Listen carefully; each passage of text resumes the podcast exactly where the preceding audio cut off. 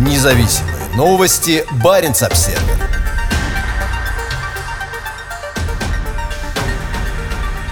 Москва возрождает планы строительства железной дороги до Арктической Сабеты.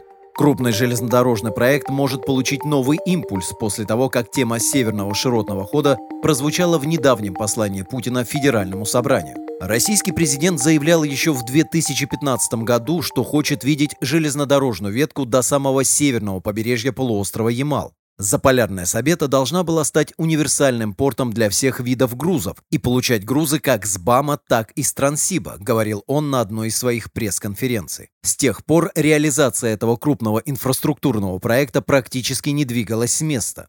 Но теперь все может измениться. В своем послании Федеральному собранию в конце апреля этого года Путин упомянул этот проект отдельно, и, похоже, после этого работа по нему началась. Этот проект давно прорабатывается, пора запускать. Есть для этого все возможности, подчеркнул Путин. Правительственные чиновники теперь спешно взялись за выполнение поручения главного начальника. В середине мая для обсуждения проекта с вице-премьером Муратом Хуснулиным встречался губернатор Заполярного Ямало-Ненецкого автономного округа Дмитрий Артюхов, сообщает правительство региона. По словам главы региона, планируемая железнодорожная ветка даст значительный эффект для экономики и промышленного развития Ямала и всей арктической зоны. Вице-премьер Хуснулин ответил, что проект важен для региона и необходимо в кратчайшие сроки принять все решения и приступить к его реализации. Затем Северный широтный ход стал одним из главных вопросов состоявшегося на прошлой неделе заседания Госкомиссии по Арктике, возглавляемой вице-премьером Юрием Трутневым. По мнению комиссии, проект может быть включен в план расширения магистральной инфраструктуры до 2024